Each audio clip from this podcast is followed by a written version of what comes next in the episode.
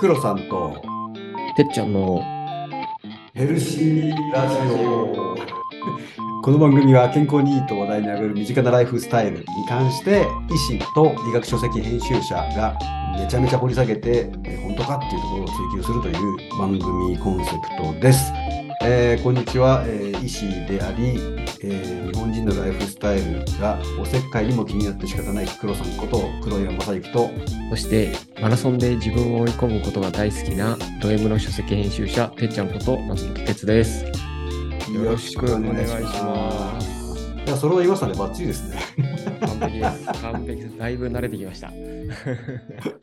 本当かって感じ。合ってねえじゃねえかって言われそうですね。えっと、今日は、えー黒さんとは何ぞやでいいですか？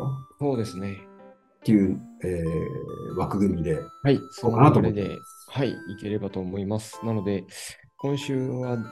私から黒さんにいろいろお尋ねをしたいなというふうに思ってますので、どんとこい。覚悟して臨んでいただいて、もちろんです。うん、編集者としてビシバシ切り込んで。マジかはいよくも締め切り守らなかったなね。あの時の恨みみたいな。それでいて、印税だけちょこちょこ いやいや、とんでもないです、本当。はい。では、あの、いろいろ黒さんにお尋ねしていければというふうに思ってます。はい。えーまあ、皆さんご承知の通りだと思うんですけど、黒さんも、もともとというか、今もドクターでいらっしゃる。一応、医師国家試験受かった時にいただいた、えーはい勉強証は今でもあの大事に保管しております。素晴らしいです。はい。言い方めんどくさい。やってるのかやってないのかやったらやってます。はい、はい。今も臨床というか、実際に病院には行かれたりもしてるんですよね。はい、そうですね。あの、麻酔科医としてですね、あの、週3日ほど、あの、手術の麻酔に携わっておりますね。あの、もともと麻酔そんな、あの、得意じゃないですあの、語弊があって。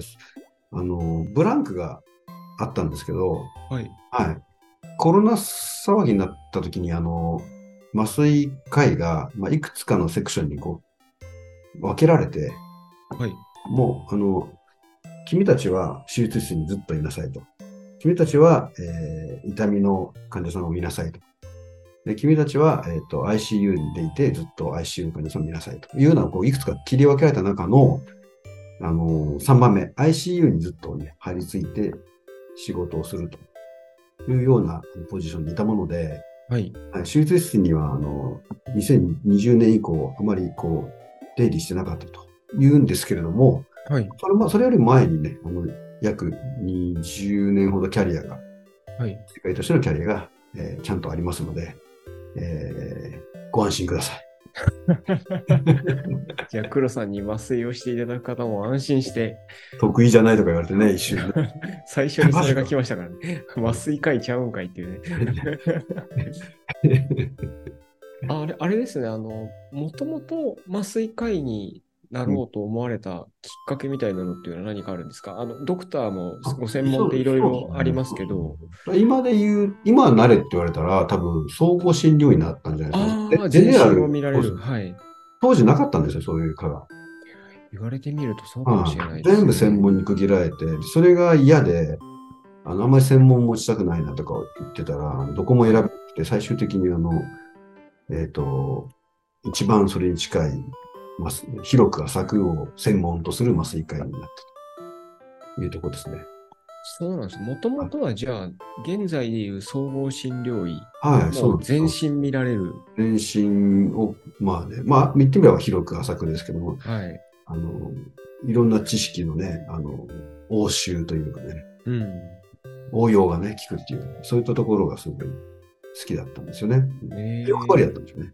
あ、そうなんですね。あの、その、ゆる総合診療医的なとことを志望されてたっていうのは、なんか理由としては、その欲張りとか、なんか、いろんなこと知りたいみたいな、そうあ、そうそうそう。あの、い本当その通りなんですよ。あの、体の仕組みが大好きで、医学部6年間のうちの、えっ、と、大体5年間ぐらいは医療のことしか勉強しないんですけど、はい。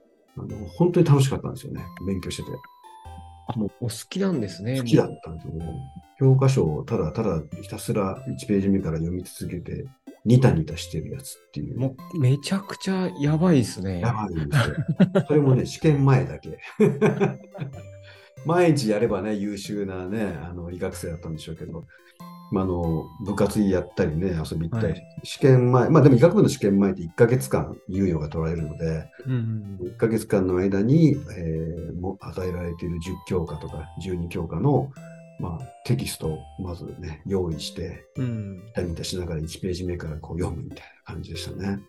そうなんですね。欲張りな性格だったので、だからそういった全部ニヤニヤしながら面白く勉強したことを専門になると捨てなきゃいけないんですよね。他の部分はすべてはい、もう余計なより深くディープにはい。踏み込んでいくじゃないですか。で大学病院の、えー、と制度って全部そうなってて、うん。ジェネラリストって本当にようやく最近家庭医とか総合診療医っていう科目をですね、あのそうです大学ね。で作り出してますけど、全部が全部じゃないですし、うんうまくいってないところも多いんですよね、なかなか。うん、あそうなんですね。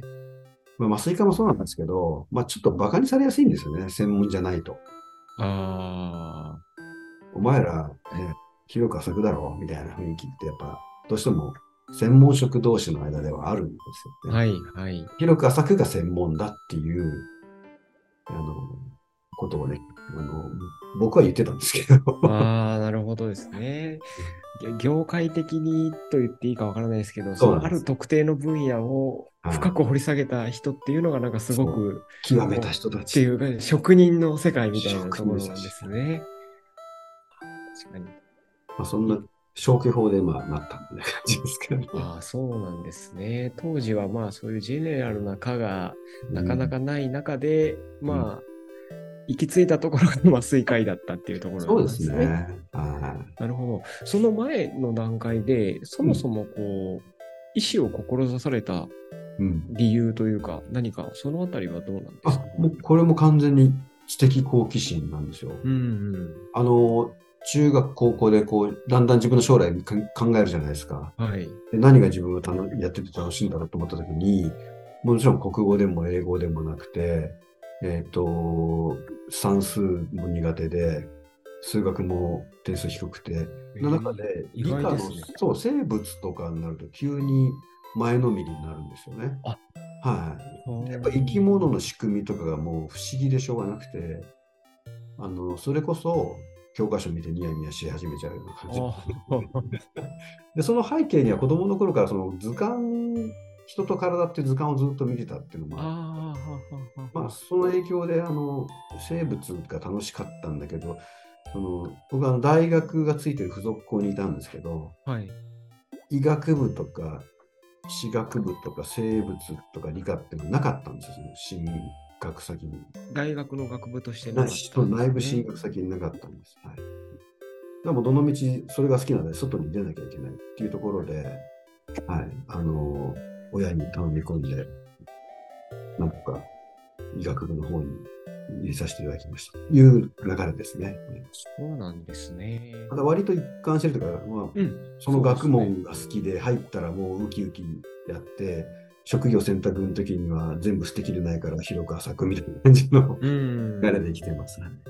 そうなんですね。じゃあやっぱりもう純粋にその生物とか医学とかうんこういったものを学んでいるのがすごく楽しくて、うん。そこにこう正直にこう生きてこられて、今ドクターになられたっていう、そういう感じなんですね。あなんかまとめていただくとすごいなんか歩みいや、ですね。いや、なんかすごい、なんか一貫してて、羨ましいなって今聞いてて思いました。そう編集していただいてありがとうございます。いやいや、そんなことないです。あのそれが仕事なんで。すごいな。えー、ああ、なるほど。黒さんの歩みっていうのはそういうところにあるんですね。はいすあありがとうございます。で、えー実際だから、あれですよね、医学部卒業されて、まあ、二十何う年。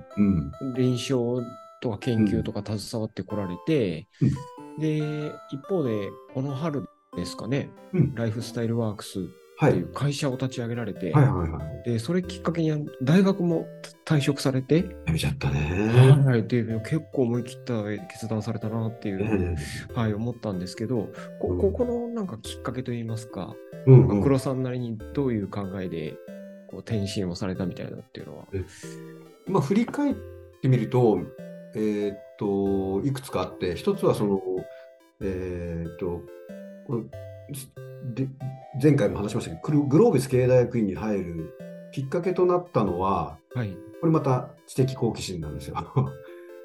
なの学びたいで。、なので入学時にはあの起業するなんて1ミリも考えてなかった。1ミリも。はい。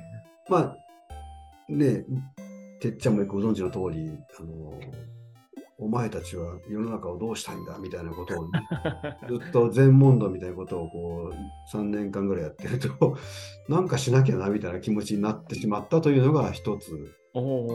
まあ、グロービスによる影響。もう一つが、えっと、仕事を臨床している中で、集中治療室にいると、あの、虚しさをだんだん、虚しさって言い方変変ですね。こう、えっと、もうちょっとなんとかできるんじゃないかなっていう気持ちがあって、何かっていうと、あの、ICU に来た人たちって、まあ、病気をこじらせちゃった結果、あのね。重症化して一般のことでは見れないから、ICU の方で見てくださいというふうになってくるんですけども、そうですよね。そうすると治ってからやっぱちょっと多少なりともあのハンディキャップを背負って生きていくことになるんですよね。あ、退院後に。そうなんですよ。呼吸がどうしてもね、あの100メートル歩くと苦しくなっちゃうとか、筋力が落ちてね、回復までに3年かかりましたとか、えーはい、もう走行してるうちに腰が悪くなりましたとか、あと大量の薬を飲み続けながら仕事に復帰しますとかですね。うん元の生活に戻れない一方で、これ、すごい前からずっと抱えてた体のあの不調が原因でみんな最後爆発してポーンで重症な病気になるんですよね。例えば、あ心筋梗塞とか、あはい。脳卒中とか、うんえー急性大動脈解離とかですね。でこの辺の病原人たちっておそらくもう若い頃からの食生活習慣が、まあ、あの、積もり積み、積み重なってのうん最後の表現系がそういう疾患になっているので、はい例えばしっかりあの食事を整えておくとか、運動を整えておくとか、まあ、前回もお話した睡眠とかね、重要なところに対して、やっぱりなんかこう、気持ちが向かないし、まあ、知識では分かってるけど、うん。まあ、俺はね、ピンピンコロリで死ねればいいんだよって、まあ僕も思ってましたし、うん。あの、みんなも思ってると思うんですけど、これが医療の進歩とともに死ねない時代が来ちゃってるんですよね。それがジレンマですごい助かるんだけど、家族とかみんなありがとうございますって言うんだけど、本人たちはもうヘロヘロな状態でその後、せいぜい3年4年生きながらえて、なんかの感染症で亡くなってしまうみたいなことが現状なので、うん。もう、なんでしょう。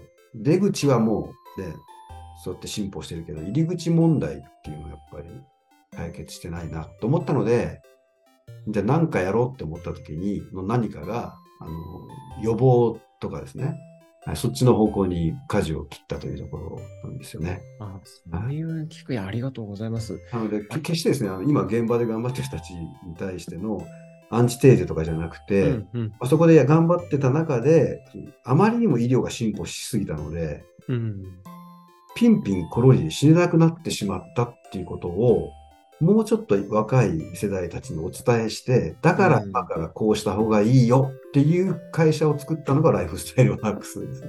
なるほど、はい。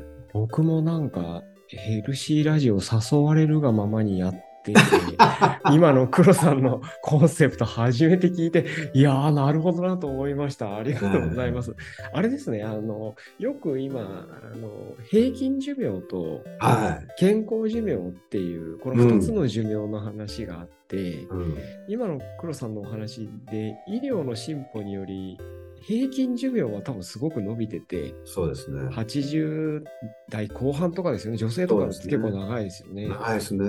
ね一方でその健康寿命が伸びなければうん健康じゃない期間っていうのが伸びるだけで みたいな多分そこのギャップですよね。はいそうなんです。だから先進国になればなるほど、ここの問題っていうのは解消されてないんですよ。やっぱりどうしても医療は進歩する。はい長く生き長く生きれちゃうけど、不自由な期間っていうのは短くならない。で、逆にすごい発展途上国に行くと、このギャップってすごい短くて、うん。つまり、そもうあの助かんないから死んじゃうわけですよね。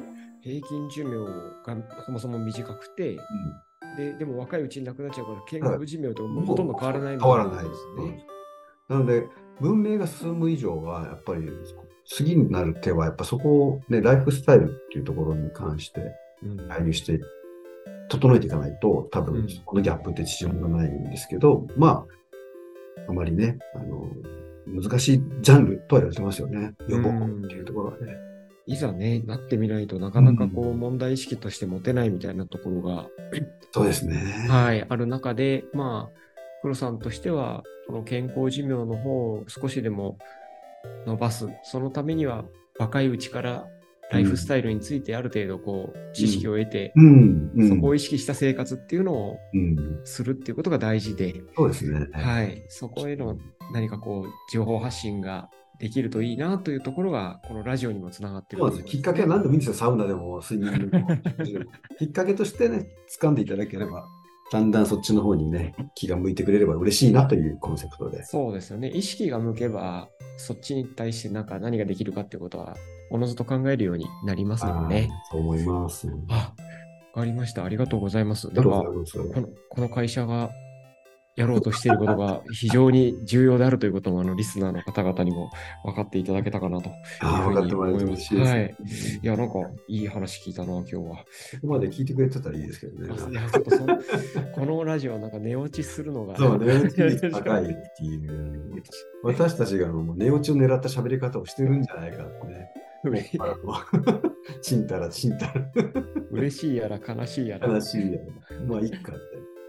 はい、ありがとうございます。あの、まだまだね、あの会社のことについても、黒さんのことについてもいろいろお伺いしたいんですが、うんえー時間もね、そうですねあの。長くなっちゃうんで、ちょっと、ままた、あの、機会を、はい違う機会に、はいぜひ、はい、あの、いろいろ教えていただければと思いまして、状況とかね。そうですねできればと思います会社のあの活動も多分これから本格化していくと思うので、また折を見てはい。あご紹介いただきたく思います。りがとうございます。ありがとうございます。